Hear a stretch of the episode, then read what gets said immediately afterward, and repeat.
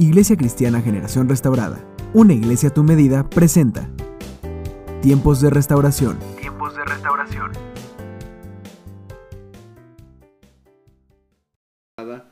Y una vez más le damos la más cordial bienvenida, qué bueno que estás con nosotros y estamos muy felices de poder estar juntos nuevamente compartiendo la palabra del Señor, compartiendo este tema que ha sido de mucha bendición para nuestras vidas y que yo espero que eh, podamos llevarlo a cabo.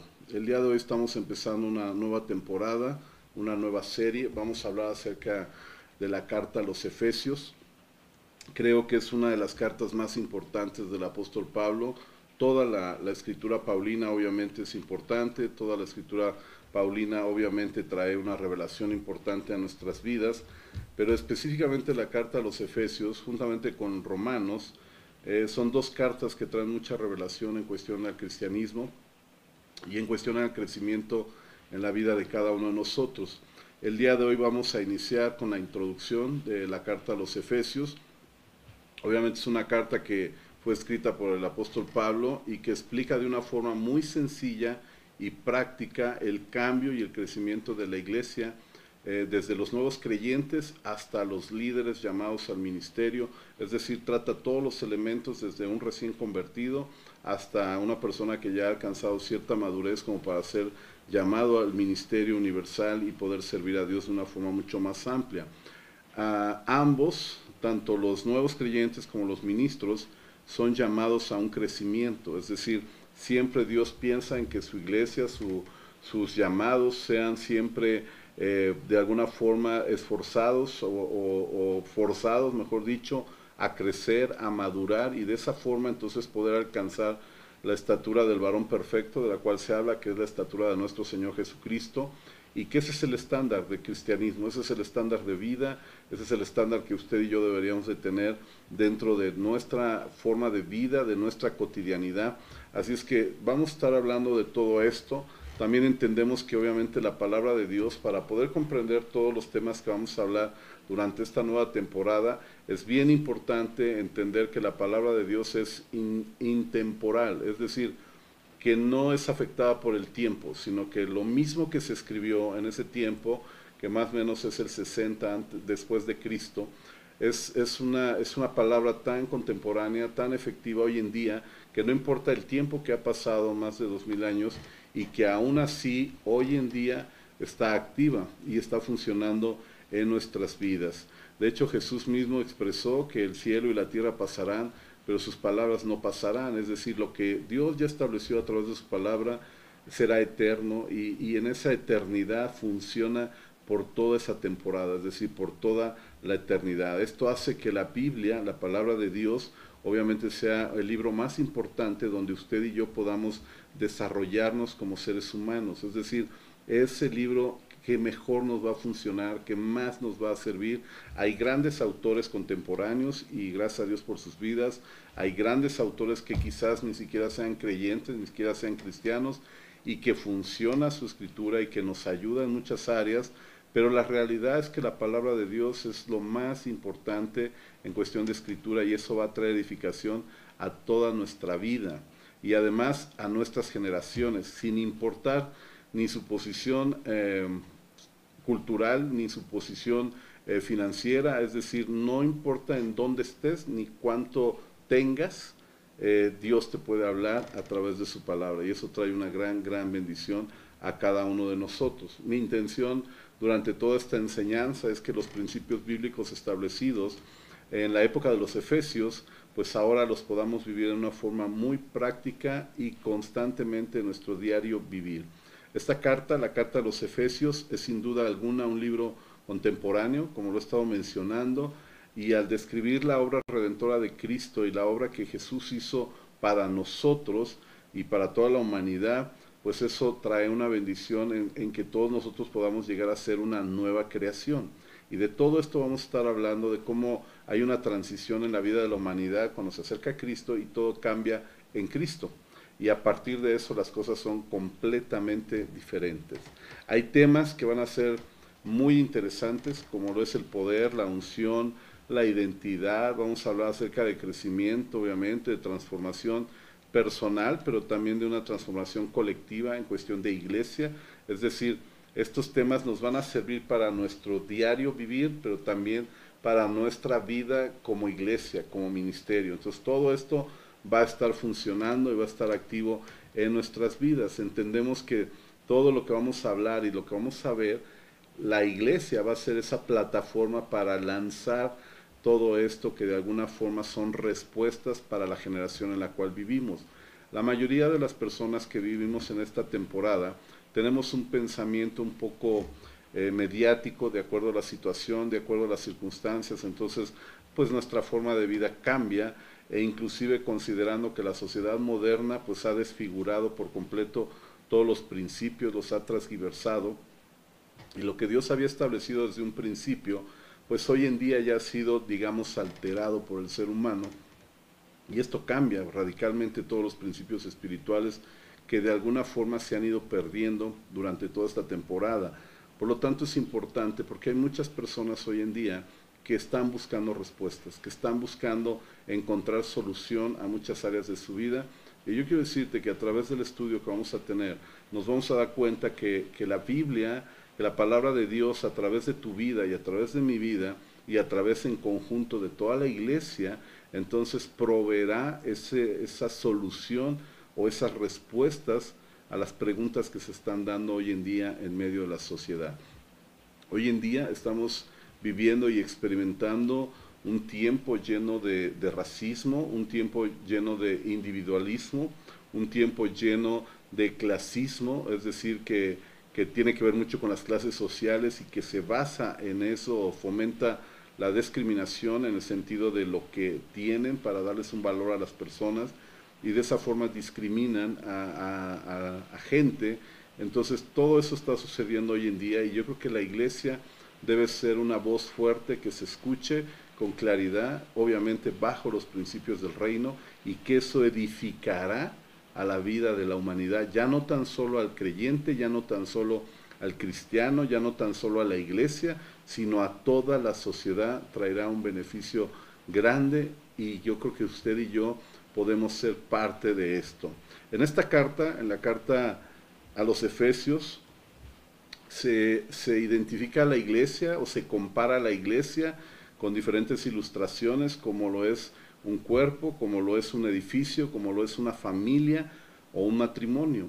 Y Dios, eh, al Espíritu Santo, a través de esta escritura y a través de la revelación que le dio Pablo, nos muestra lo que realmente es la iglesia en, áreas que son muy fáciles, digamos que son unas parábolas eh, al estilo paulino o al estilo de Pablo, porque Dios está hablando de cosas que nosotros podemos conocer como es el cuerpo humano, entonces, cuando habla de coyunturas, pues entendemos de qué está hablando. Cuando habla de una cabeza y un cuerpo, comprendemos con claridad. Es decir, trae una revelación del reino a una forma práctica. Nos enseña con manzanitas lo que quizás es una revelación muy fuerte, muy grande.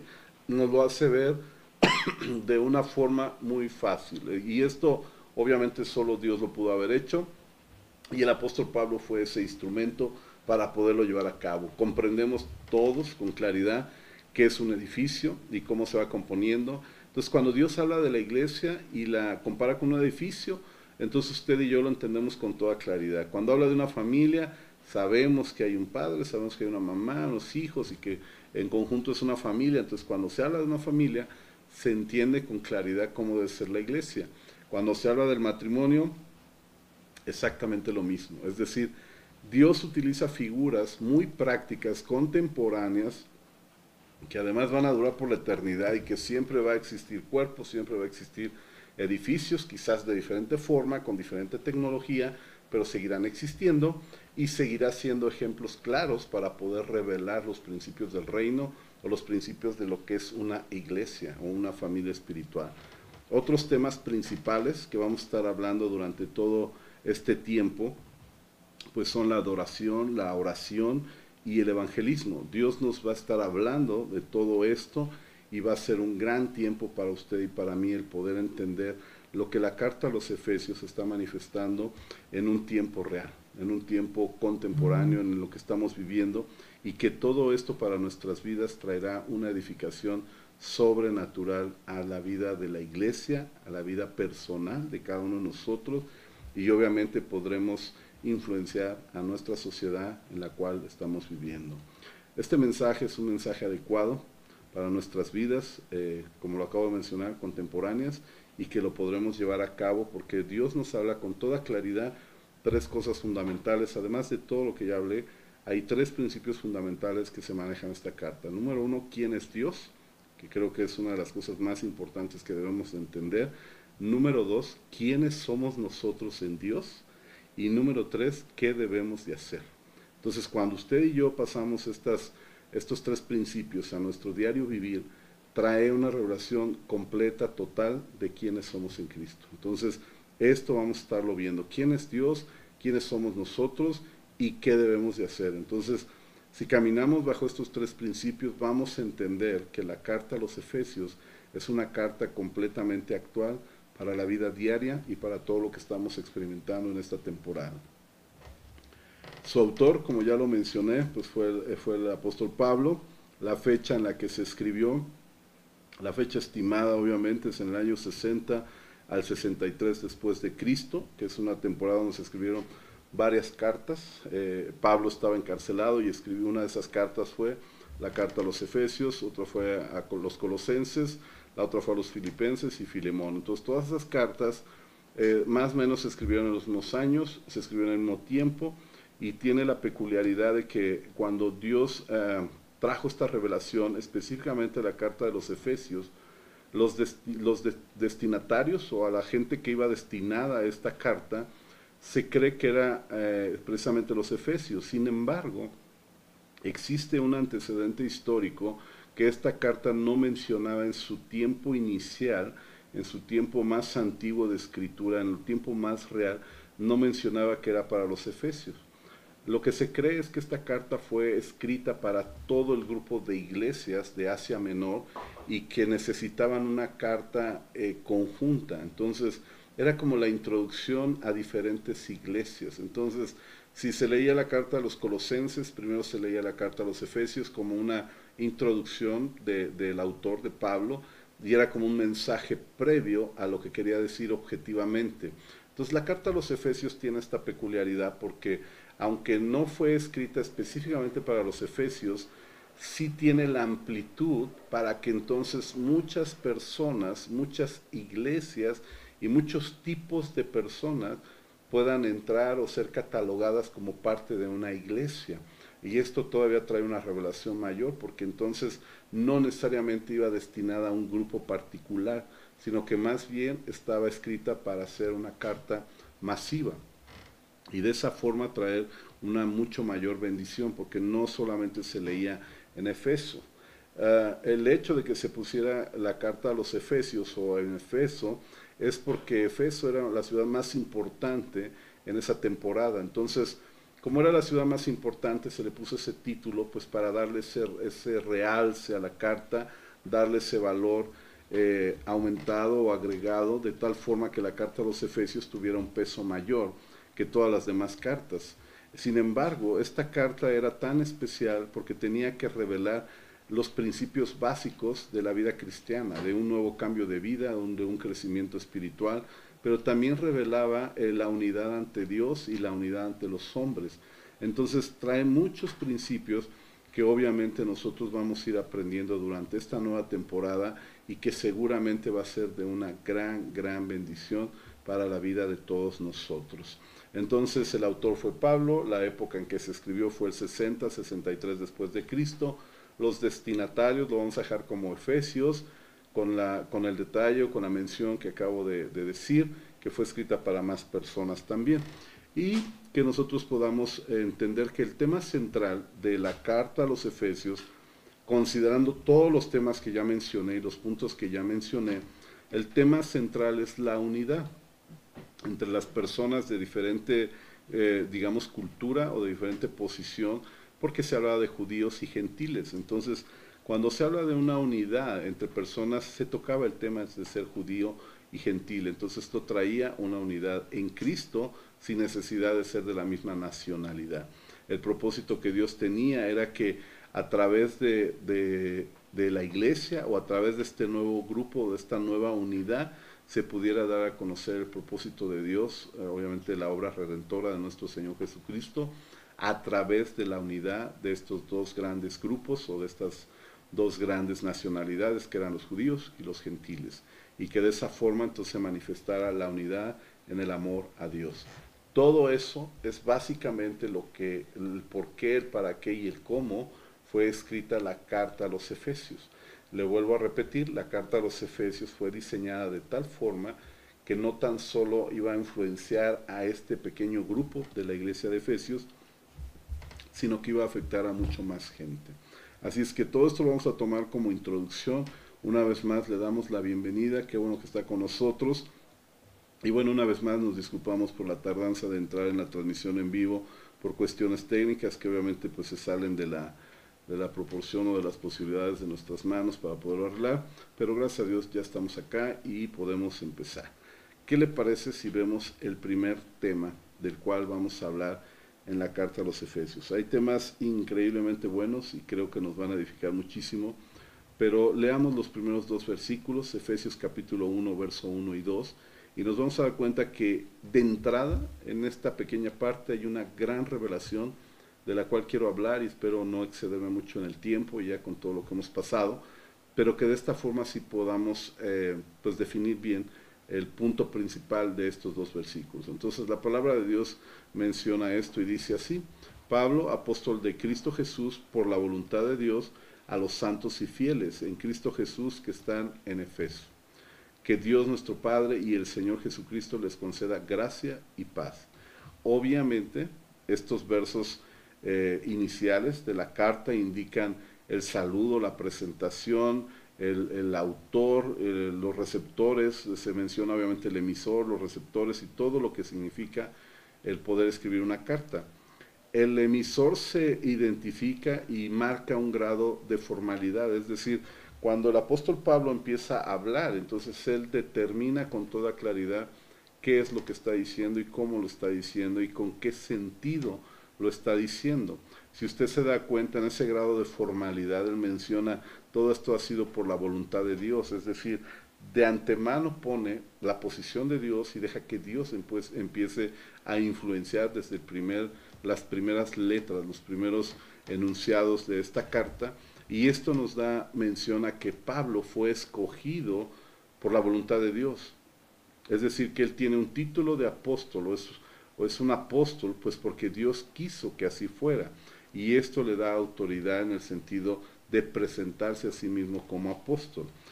Revela también el grado de cercanía que tenía con los sus destinatarios, que en este caso eran los efesios, y les dice que ellos son santos y fieles. Ahora, tomando en cuenta en que el apóstol Pablo se presenta como, como un siervo de Dios escogido por Dios y que es la voluntad de Dios, hace referencia a la historia que, muchos conocemos de Hechos 16, cuando él tiene su encuentro con Cristo. Y en ese momento él no vivió la temporada que vivieron los otros apóstoles, él no experimentó toda esa carrera, esos tres años de preparación, todo ese tiempo, él no lo vivió. Y entonces revela, bueno, yo soy apóstol pues porque Jesús quiso que yo fuera su enviado, que yo fuera esa persona que de alguna manera yo iba a ser enviado por, por Dios mismo. Entonces, cuando nosotros vemos esa referencia, lo que él está dando es esa formalidad o esa seriedad de que su carta tiene un peso eh, distinto a las otras cartas, de que su carta tiene un peso distinto a los otros autores. ¿Por qué? Porque menciona obviamente la voluntad de Dios y la presencia de Dios en su vida de una forma muy clara reconoce a las personas que se la está enviando como santos y fieles. Y esto trae una trascendencia total en la historia de la humanidad y obviamente en tu historia y en mi historia. Cuando Pablo se refiere a que son santos, no se refiere necesariamente a que tuvieran una vida llena de santidad o una vida perfecta, porque a veces nosotros confundimos esto, de repente pensamos que ser santo es ser una persona que no que no comete errores o que está en una posición donde siempre revela o manifiesta santidad, no, sino que más bien esta santidad, o al decir que son santos, se refiere a que son separados para Él. Entonces, cuando el apóstol Pablo menciona esta frase, lo que está diciendo es, todos ustedes que son gentiles y judíos, o judíos y gentiles, todos ustedes son santos, son separados por Dios y para Dios. Es decir, son escogidos desde ese momento. Y denota esa parte de, estar separados de todo lo que vivimos. No está hablando de una perfección, no está hablando de una santidad elevada, como algunas veces lamentablemente lo damos por hecho, sino que todo lo contrario, está hablando, ustedes tienen muchas dificultades, ustedes son un grupo, son una ciudad, son una iglesia, son un grupo de personas, son una comunidad que, que, ha experimentado muchos problemas y que tienen muchas disfunciones sociales, culturales y espirituales, porque estamos hablando de gente judía, pero también de gente gentil, de los gentiles, de los que no eran judíos, o que eran griegos, o que eran de otra nacionalidad, que obviamente no embonaban. Por lo tanto, el tema de santidad no hablaba de perfección, sino que el tema de santidad dice, todos ustedes en conjunto han sido separados para mí, han sido separados para Dios. Y esto trae una revelación extraordinaria porque esto nos ayuda a entender que usted y yo hemos sido separados. Recuerde que todo lo que hemos estado viendo y lo que vamos a ver en esta carta es aplicable a cada uno de nosotros y en este tiempo y en esta vida. Cuando se refiere a fieles, una vez más no se refiere a un sentido de fidelidad, de que nunca hemos fallado a Dios, y mucho menos en esa época de una lealtad genuina. ¿Por qué? Porque había judíos que todavía tenían una idea, una perspectiva de vivir bajo la ley, y eso obviamente quebrantaba mucho los términos de lealtad hacia Cristo, hacia Jesús. Había un grupo de gentiles que ni siquiera le conocían, había otro grupo de gentiles que ya habían tenido esa revelación, ese encuentro con Cristo Jesús, es decir, no habla de una, de una fidelidad o de una lealtad en el sentido de no fallar o de no traicionar, sino más bien habla de que son fieles en el sentido de que tienen una misma fe de que tienen una misma creencia, de que son creyentes de Dios. Entonces, cuando entendemos estos dos términos en la actualidad, entonces podemos comprender que usted y yo somos separados para Dios porque creemos en Él. No significa que seas el hombre más santo, ni el más espiritual, ni el más perfecto. Significa que Dios te escogió tal cual como eres con todas tus dificultades, con todas tus problemáticas, Dios te escogió y te separó para Él. Y ve en ti esa fidelidad de creer en Él, que tú crees en Él. Y esto nos hace completamente diferentes porque entendemos aquí ya desde este pasaje lo que es la gracia de Dios, lo que es el favor inmerecido de Dios, porque al final del día Dios nos separó para Él y además nos ve como creyentes de Él. Entonces estos dos términos toman todo sentido y todo, toda fuerza. Pero todavía toma más sentido cuando leemos la siguiente frase, porque dice que somos eh, fieles, que somos santos, o que somos eh, separados o escogidos para Él, o que creemos en Él. Pero la siguiente frase, si usted lee con detenimiento Efesios 1.1, y puede subrayarlo, y sería muy bueno que subraye esta frase, porque dice, Pastor, Pablo, perdón, apóstol de Cristo Jesús por la voluntad de Dios a los santos y fieles. Eso ya lo traté de explicar de una forma sencilla. Pero lo siguiente dice en Cristo Jesús, es decir, usted y yo somos santos y fieles en Jesús. No significa, y vuelvo a repetir, no significa que usted sea santo o especial o escogido solo por usted, por su linda cara o por lo que usted pueda hacer, sino que somos escogidos, somos separados para Dios por Él, en Él y para Él. Y esto nos justifica en todos sentidos. Cuando habla acerca de la fidelidad o de que podamos creer, también lo menciona en Él. Y esto cambia radicalmente toda la historia de la humanidad, al menos del cristianismo. Porque cuando dice en Cristo, esta expresión lo que denota es un sentido de pertenecer a Él. Y además de pertenecer, permanecer en Él. O sea que somos de Él y permanecemos en Él. Y en eso nos lleva a santidad y en eso nos lleva a fidelidad. Es decir, nos lleva a estar separados para Él, pero también nos lleva a estar en una posición donde podemos creer en Él. Vuelvo a repetir, no significa perfección, significa gracia. Significa que en medio de tus dificultades, en medio de tus problemas y en medio de todo lo que tú y yo estamos viviendo, cuando Él dice en Cristo, lo que Pablo está haciendo es ver a los efesios con toda la problemática social y cultural que ellos tienen o que ellos tenían en esa época, lo que hace es verlos de tal forma que son transformados aún en sus palabras. Él no dice a todos los judíos y gentiles que se están peleando todo el tiempo, no, sino que Él dice a todos ustedes que son santos y que creen en Dios. Él no menciona la diferencia entre cultura, él no menciona las diferencias en cuestión del poder o del, o del, nivel socioeconómico que había y que existía en esa época. Él no menciona la diferencia de razas, sino que él solo dice, ustedes son escogidos y son creyentes de Dios. ¿Por qué? Porque los veo en Cristo. Y cuando entendemos esta frase de que en Cristo empezamos a ver el tema central de todo lo que implica la carta a los Efesios, o parte de ese tema central, recuerde que le mencioné tres, y es quiénes somos en Cristo. O sea, quiénes somos en realidad.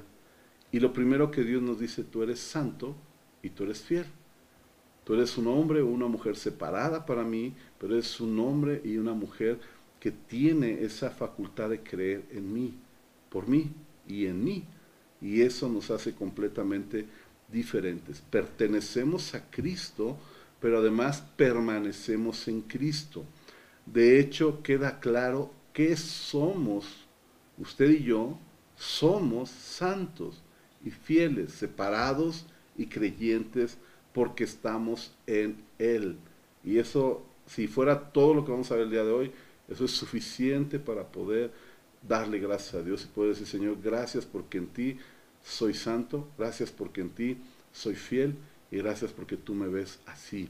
Y Pablo abre esa ventana de posibilidad que de hecho nos deja ver una, una forma de predicar a todos los predicadores que, que tenemos la oportunidad y la bendición de poder proclamar el Evangelio del Reino, de cómo nosotros con nuestras palabras tenemos que, que ver en una forma, uh, si usted quiere hasta profética, en una forma espiritual, a la iglesia transformada, al oyente transformado, al auditorio transformado, porque no los ves como, como, como realmente son, sino que te llenas de gracia y cuando tú hablas a ellos, el apóstol Pablo dice, yo los veo santos y los veo fieles porque están en Cristo.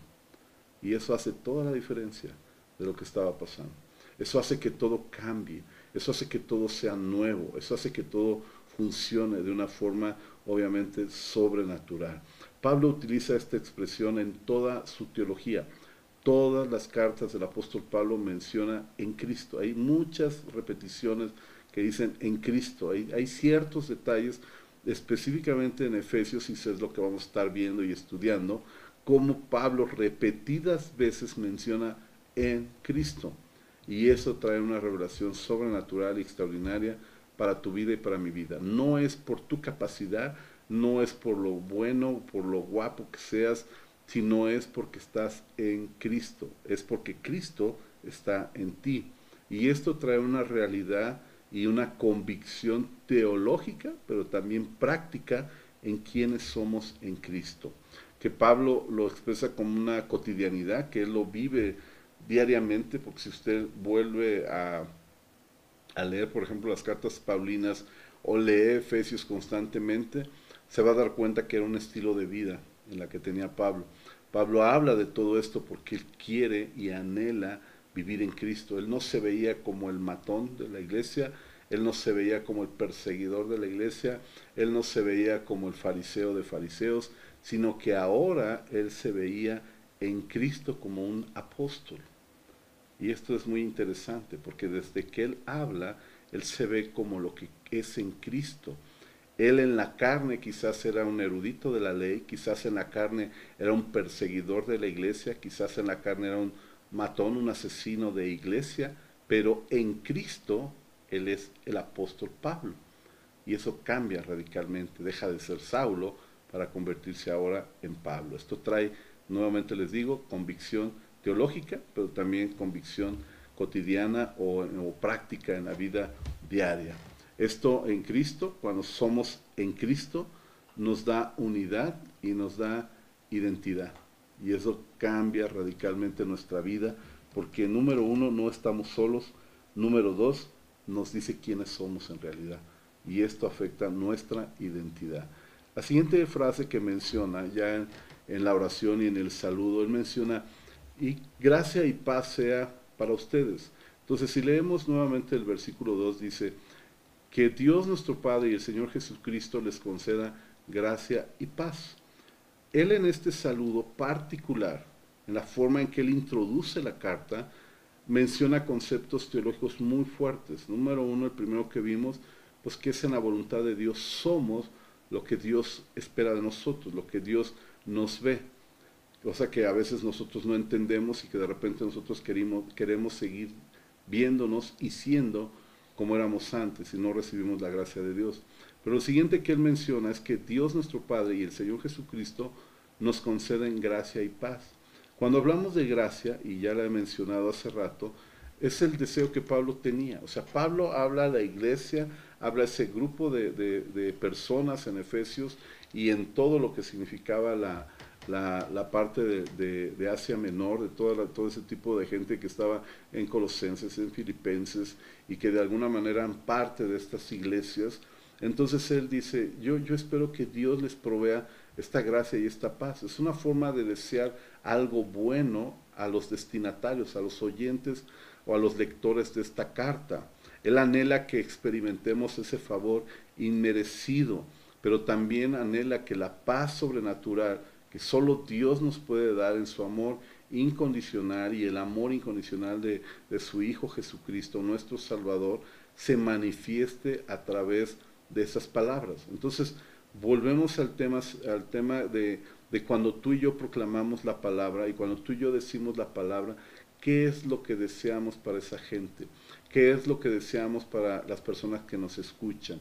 ¿Qué es lo que anhelamos para ellos? Y Pablo aquí nos demuestra que él anhelaba la gracia de Dios, pero anhelaba también la paz de Dios para la vida de todas las personas que escucharan, que leyeran, o que en algún momento como el día de hoy podemos ver esta carta años después, muchos años después, y podamos experimentar la misma sensación de gracia y la misma sensación de paz sobrenatural sobre la vida de la iglesia. Lo importante aquí no es la terminología, lo importante aquí no es la teología, aunque vamos a estar hablando y vamos a estar analizando.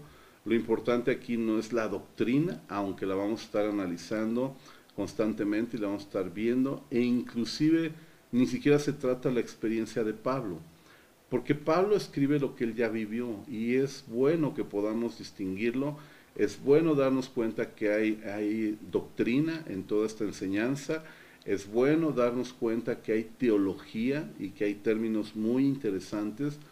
Sin embargo, lo más importante de la carta a los Efesios y de estos temas es la forma en que los vamos a aplicar a nuestra vida.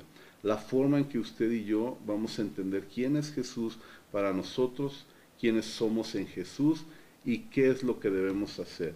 Esto es lo que realmente va a dar profundidad a esta enseñanza, lo que realmente va a dar fuerza a esta enseñanza y esto significa obviamente un profundo compromiso y una gran unidad con Cristo.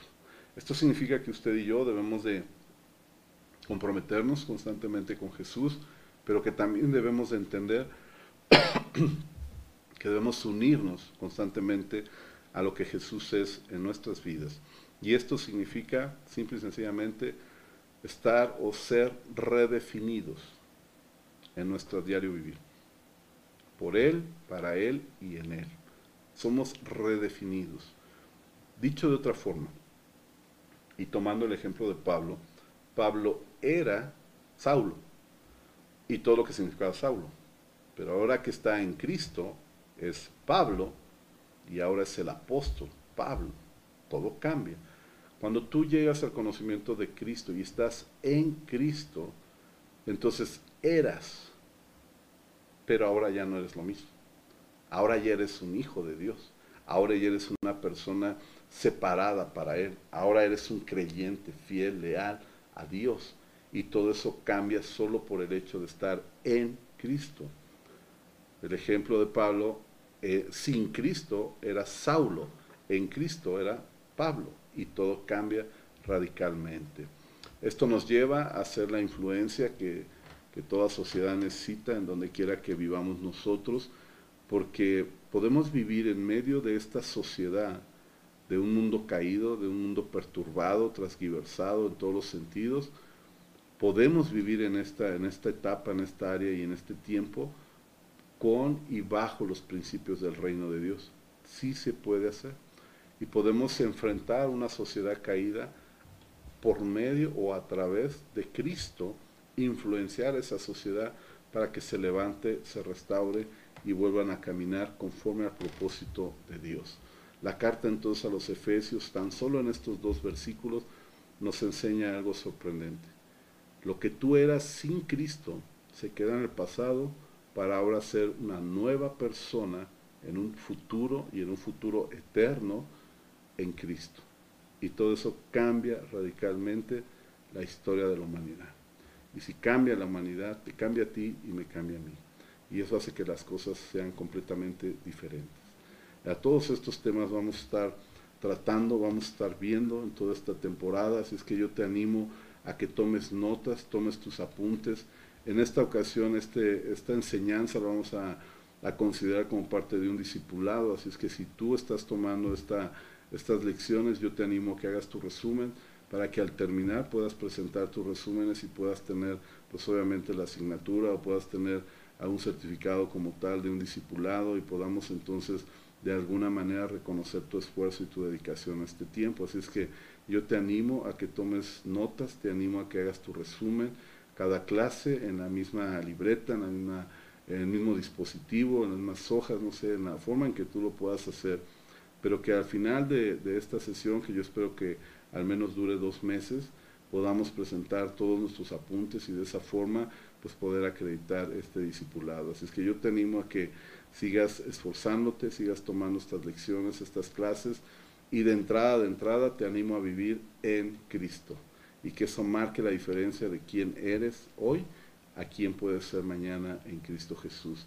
Así es que te voy a animar a que por último tengamos una oración breve, que podamos darle gracias a Dios y también pues pedir la convicción de Dios para poder vivir una vida llena de amor, llena de gracia, llena de paz, como lo acabamos de ver, y que además podamos ser separados y además podamos ser fieles o eh, creyentes en un sentido espiritual por ser en Cristo y que ese sentido espiritual se active de tal forma que nuestro diario vivir podamos afectar a nuestra comunidad, a nuestra sociedad, a nuestra familia y obviamente a nuestra iglesia también. Así es que vamos a orar y vamos a pedir al Señor que, nos ayude en esta temporada y que podamos poner estos pequeños principios, estos, estas bases fundamentales de la vida del cristianismo en práctica en nuestro diario vivir. Así es que vamos a orar, cierra tus ojos, inclina tu rostro por reverencia a Dios y oremos juntos. Padre, venimos a ti en el nombre de Jesús. Estamos obviamente, Padre, agradecidos, pero también sorprendidos por lo que dice tu palabra y cómo en pequeñas frases que a veces eh, dejamos pasar en una forma desapercibida, no nos damos cuenta del significado real de lo que tú dejaste escrito a través de grandes hombres, como es el caso del, apóstol Pablo, y que él al, vivirlo, al experimentarlo, con toda claridad sabía su significado.